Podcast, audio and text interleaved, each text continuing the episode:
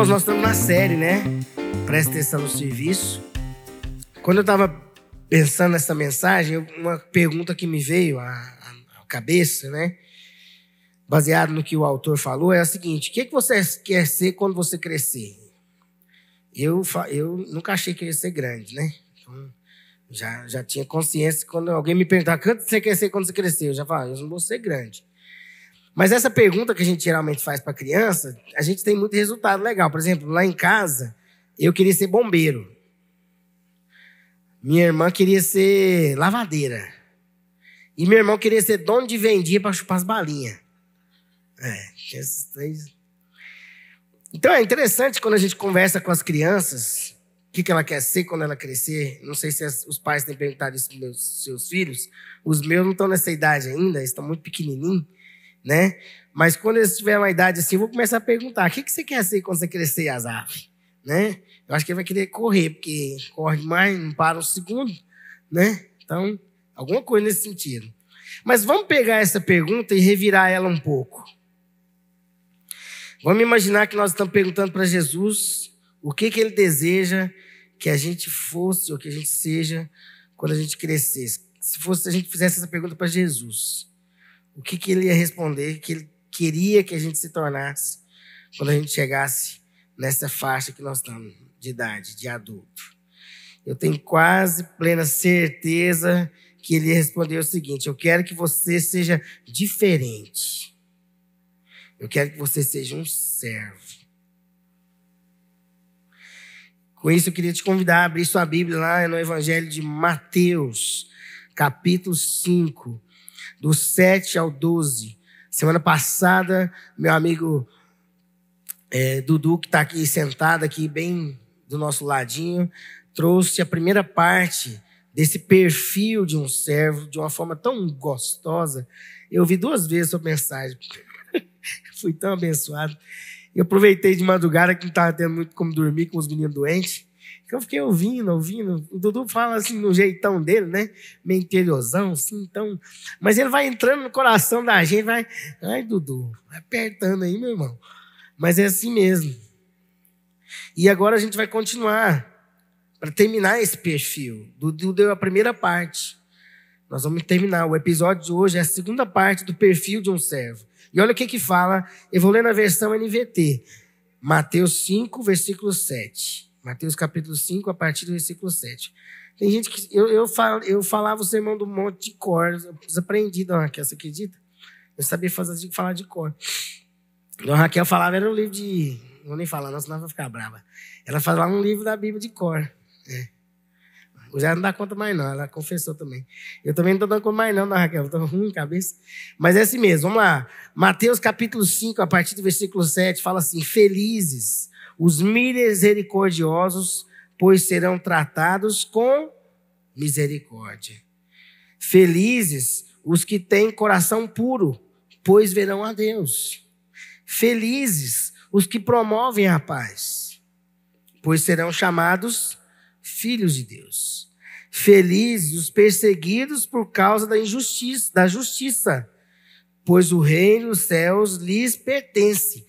Felizes são vocês quando por minha causa sofrerem zombaria e perseguição, e quando outros, mentindo, disserem todo tipo de maldade a seu respeito. Alegrem-se e exultem, porque uma grande recompensa os espera no céu. E lembrem-se de que os antigos profetas foram perseguidos da mesma forma. Então, meus irmãos, o Sermão do Monte faz um retrato como deve ser o servo, o perfil do servo de Jesus. Nesse retrato falado de um servo, Cristo vai ressaltar oito características ou oito qualidades, virtudes. Nós já estudamos na, no episódio passado com o Dudu, as quatro primeiras, a gente vai fechar, né, falando das quatro últimas, que é da minha responsabilidade. E o primeiro, não vou demorar, já entrar de cara, é o versículo 7 fala os misericordiosos. Felizes os misericordiosos, pois serão tratados com misericórdia. A misericórdia é um interesse profundo pelas pessoas que estão passando por uma dificuldade ou sofrimento. é demonstrar cuidado para com os infelizes. Um oferecimento de auxílio aos que sofrem, que parece que, que padecem sobre os golpes das adversidades, da dureza da vida. É quando você olha para alguém que está num momento de luto, de dor, e você sente o que está passando. O termo em si tem conotações muito interessantes, né? Misericórdia não significa apenas ter uma pena da pessoa. Ah, eu tenho pena do fulano. Não tenha pena de alguém.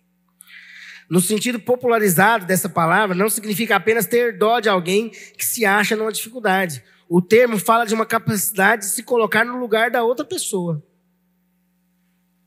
Implica num esforço deliberado da nossa parte, um esforço da vontade e do espírito. Significa uma compaixão que nasce de uma decidida identificação com a outra pessoa, com outro indivíduo.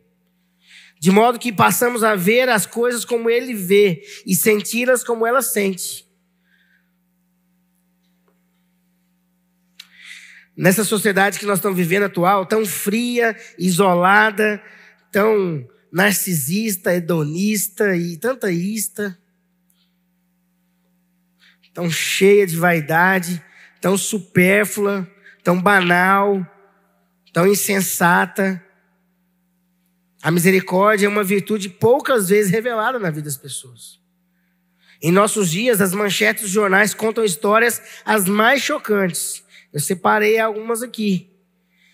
Ao regressar de uma, na, de uma, do seu trabalho numa noite, uma jovem que morava sozinha e quando ela entrou no apartamento, ela deu de cara com um assaltante e ela foi agredida brutalmente por mais de meia hora. E aos gritos, prédio que tinha vários outros do lado, ela, ela ficou sabendo que mais de 38 pessoas vizinhas, vizinhas de porta, não fizeram nada para salvar ela. Aliás, ela descobriu que vídeos com gritos e imagens dela sendo espancada dentro do apartamento foram divulgados pelas pessoas. Um outro jovem teve a experiência semelhante. Ele, ele era um rapaz de 17 anos, voltando pra, da faculdade de metrô, e ele foi abordado por um outro assaltante e ao se negar a entregar tudo, foi esfaqueado e tomado todos os seus, seus pertences e ele ficou ali esfaqueado por mais de meia hora até chegar um serviço de emergência, porque ninguém parou para tentar ajudá-lo e nem para acudi-lo. Uma senhora fazendo uma, uma viagem turística para Nova York e saiu sozinho para fazer compras, deixou o esposo no, no, no hotel. E num determinado lugar lá onde ela estava andando, passando, ela escorregou, caiu, seu Paulinho, e fraturou o fêmur. E caída ali, com as suas compras no chão, ela gritando de dor, só foi ajudada depois de mais de meia hora, quando um taxista se dispôs a ajudá-la, porque ela ofereceu um dinheiro para ele. Se você tiver um amigo que está necessitado e lhe disser bem a Deus e que Deus o abençoe, aqueça-se e coma bem, e depois não lhe derem roupas ou alimento, que bem faz isso. Está lá em Tiago. Tem uma outra passagem também lá em João, 1 João 3,17, que fala assim: Mas se alguém que se considera cristão possui dinheiro suficiente para viver bem e vendo um irmão em necessidade não ajudar, como é que o amor de Deus pode estar nele? O verdadeiro servo, ele é misericordioso. Ele se preocupa com os outros, ele se envolve com os outros, ele se suja para ajudar alguém que está na sujeira, se for preciso. Caso seja necessário, ele vai entrar no, no lugar que for necessário, mas ele não vai deixar a pessoa naquela tragédia e não oferece, ele não oferece aos outros apenas as palavras ou apenas uma boa sorte. Deus abençoa. Ele faz muito mais do que isso. Ele se envolve. Ele se envolve. Então, primeira, primeira característica das quatro que nós já viu, agora é a quinta característica. é os misericordiosos.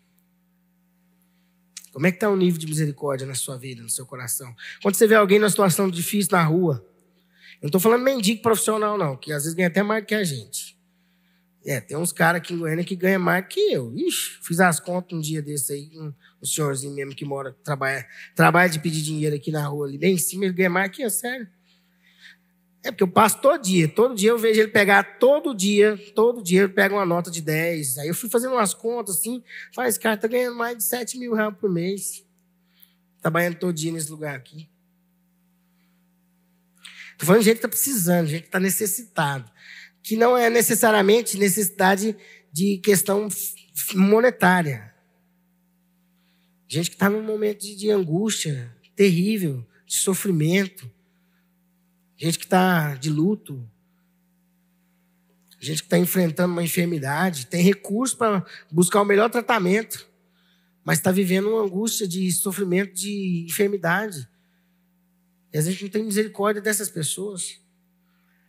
Segunda coisa, no caso a sexta, o sexto é, característica do perfil, os limpos de coração.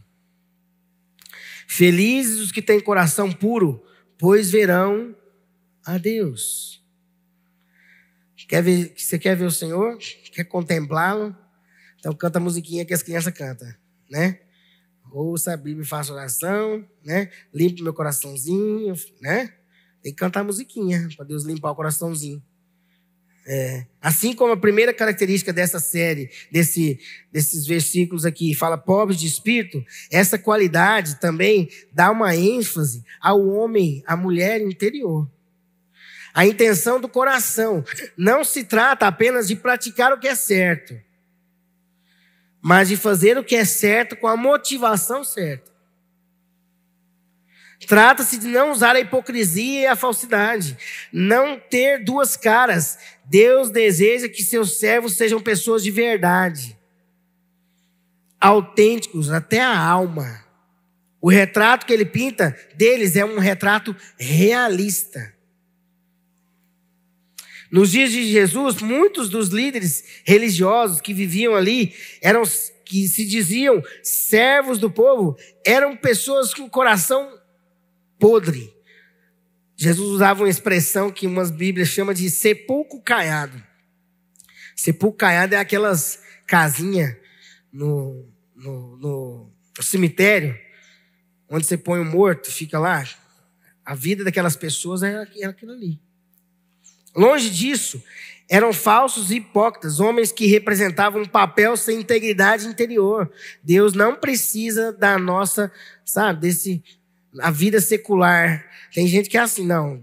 Domingo eu visto a roupa de ir para a igreja, de ver Jesus, né? Agora, de segunda a sábado, minha vida é secular, meu irmão. Aí no trânsito eu mando mesmo para aquele lugar. Entendeu? Ah, eu passo por cima mesmo para fechar aquele negócio, não tô nem. Não, segunda a sexta é minha vida secular. Limpo de coração. O servo que é limpo de coração já removeu suas máscaras. Não para qualquer pessoa, para Cristo. E Deus tem bênçãos especiais para a vida dele, ou para a vida dela. Os limpos de coração, gente que você olha e confia nela. Não é duas caras. Eu brinco que se eu fizer trem errado, fica fácil descobrir. Porque eu saio na rua, eu vejo gente que eu conheço, gente na rua, assim, toda hora eu acho alguém na rua. Mas se eu fizer trem errado na rua. Então tem que andar certinho mesmo, andar limpinho, bonitinho. Nós é pequenininho, mas é limpinho. Né? Minha mãe ensinava assim: ó, oh, meu filho, nós é pequenininho, mas nós é limpinho. E minha avó falava assim: ó, água e sabão só não lava o coração. Coração é só Cristo. Para tirar a maldade, a podridão, a ganância, a sujeira, a imoralidade. E essa é uma das características, essa é, uma da, é um dos, das, dos pontos importantes do perfil de um servo. Gente que tem o um coração limpo. Gente que não é duas caras.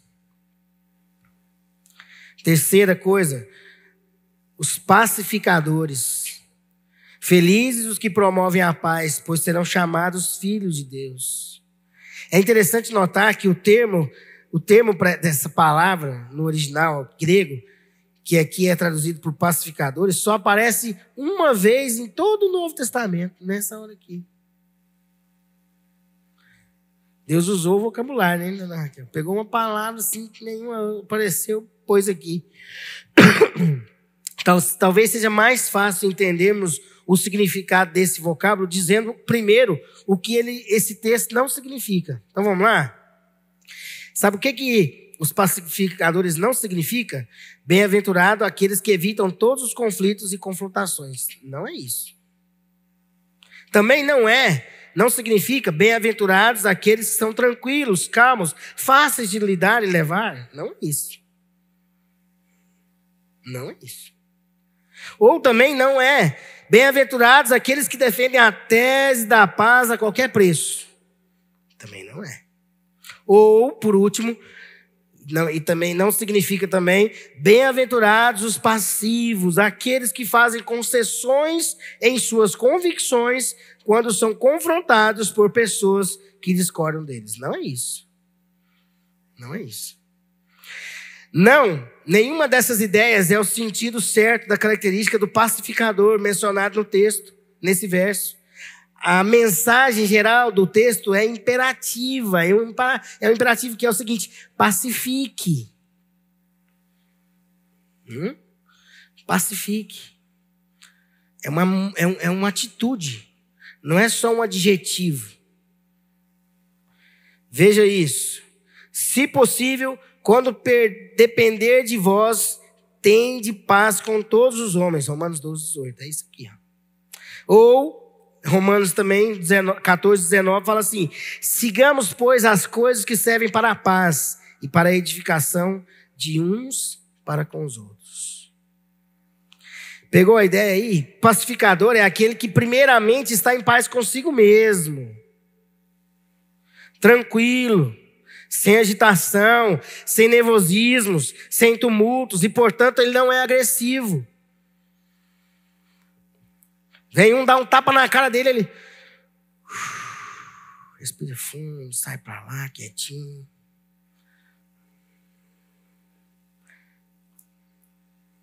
Alguém vem, confronta ele.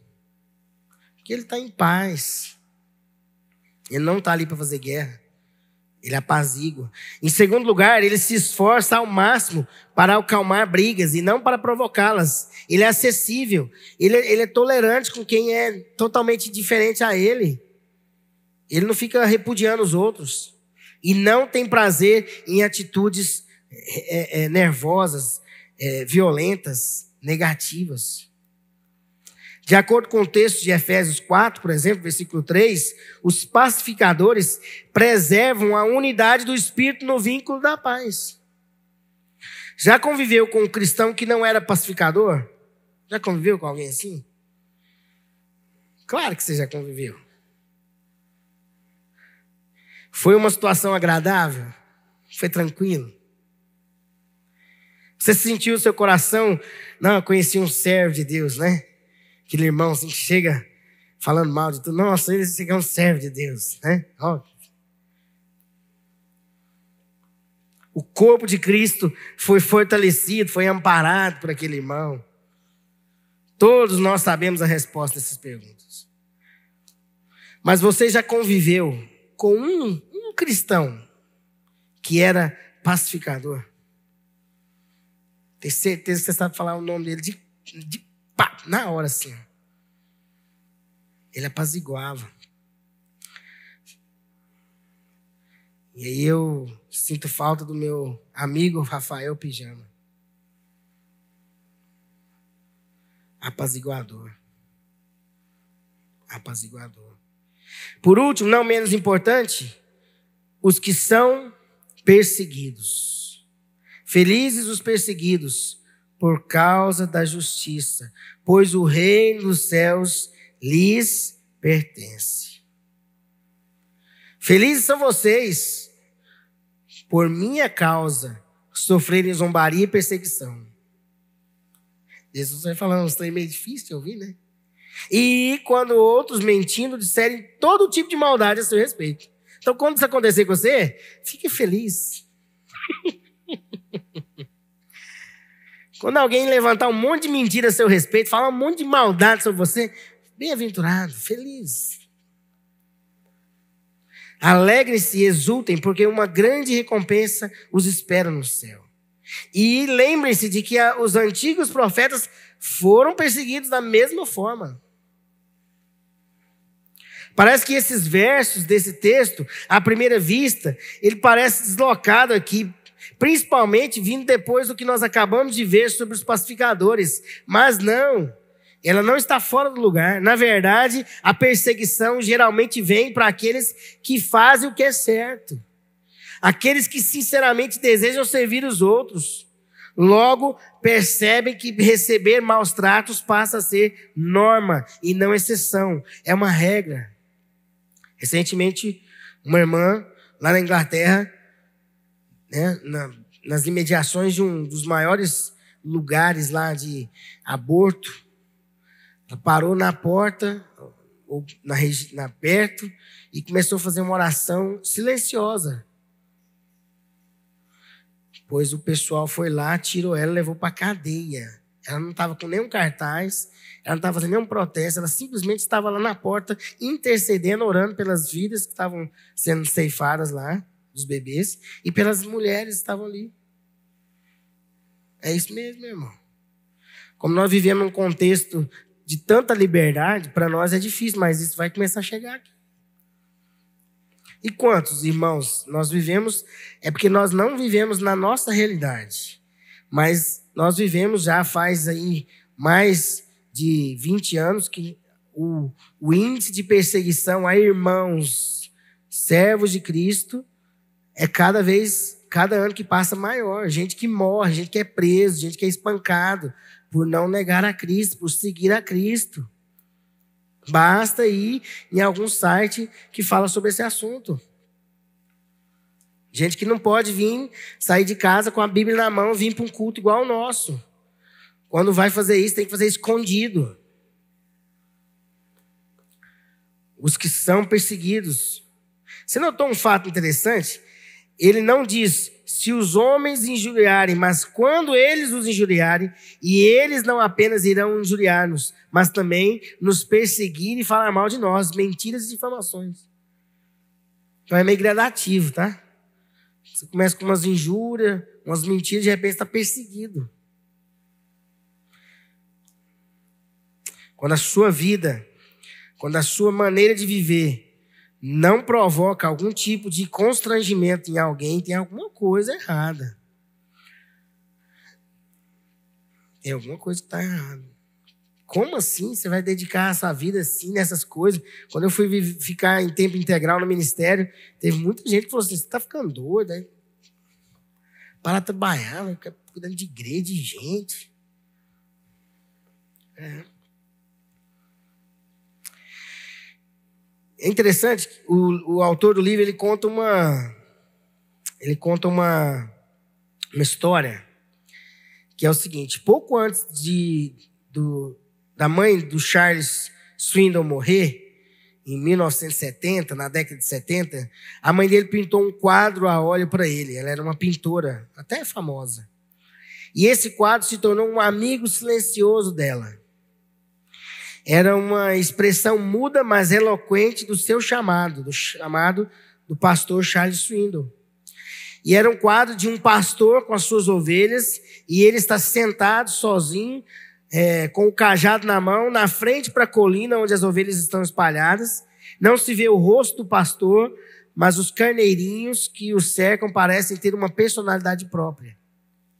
Essa obra de arte, um quadro bastante grande, está pendurado na parede do gabinete pastoral desse pastor. E acima dele há uma lâmpada.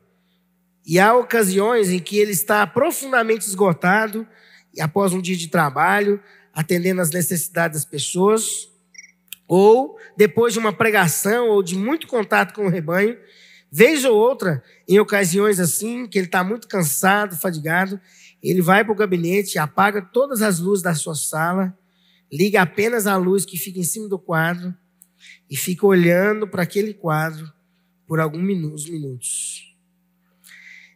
Quando ele olha para aquele quadro, ele se lembra, ele lembra para o que que ele está ali, por que que ele está ali, qual o motivo dele estar tá ali. Ele está ali para fazer a obra de Deus, para cuidar de gente, para servir as pessoas.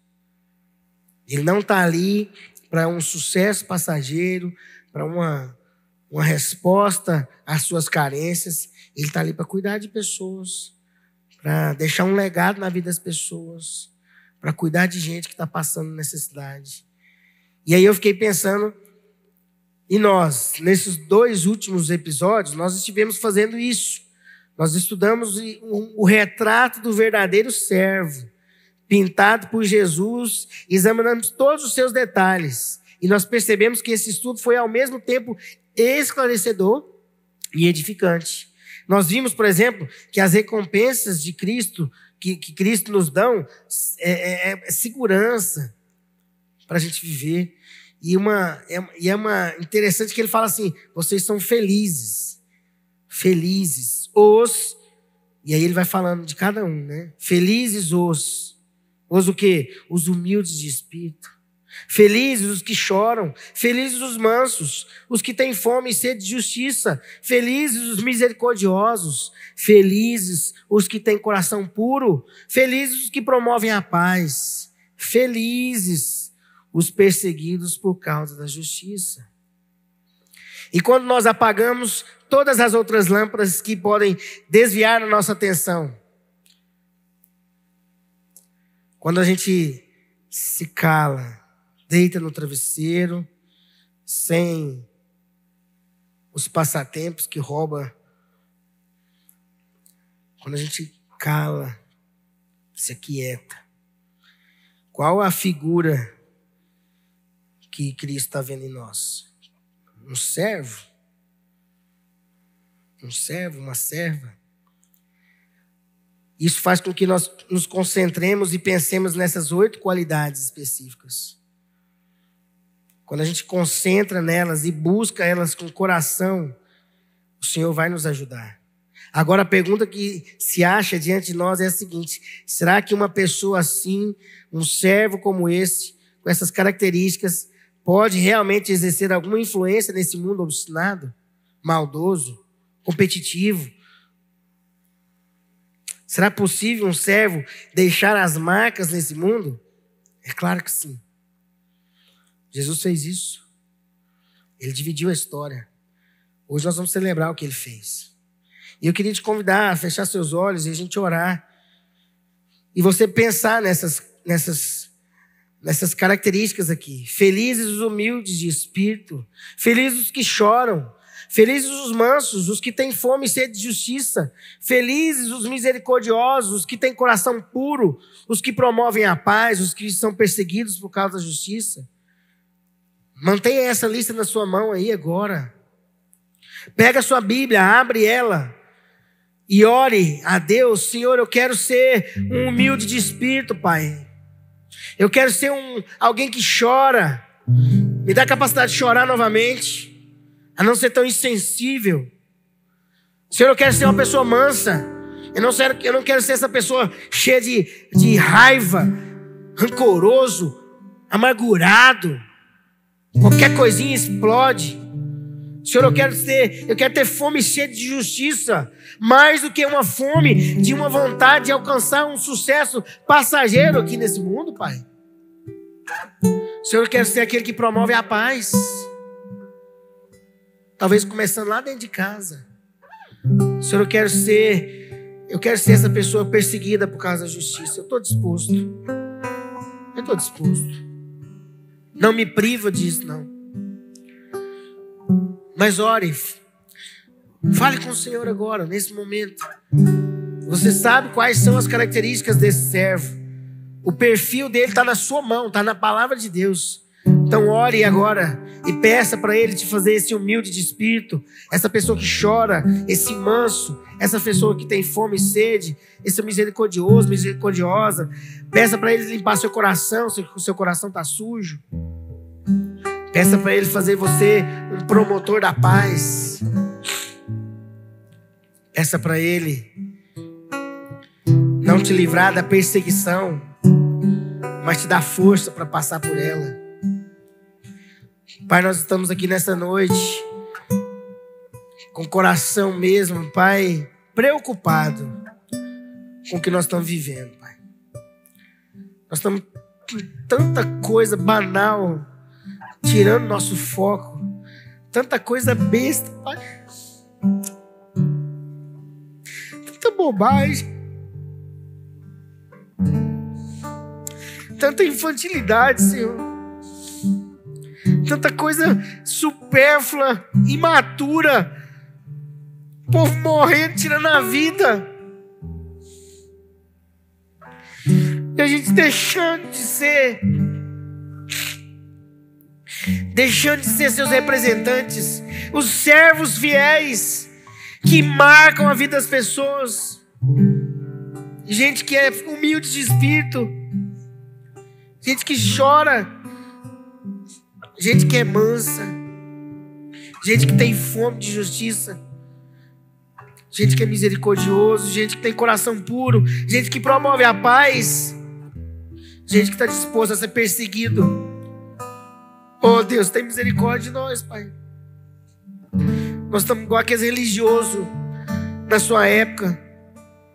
Gente cheio de religião, cheio de religião, cheio de agenda, cheio de compromisso, mas com pouca vida ou nenhuma vida de Jesus.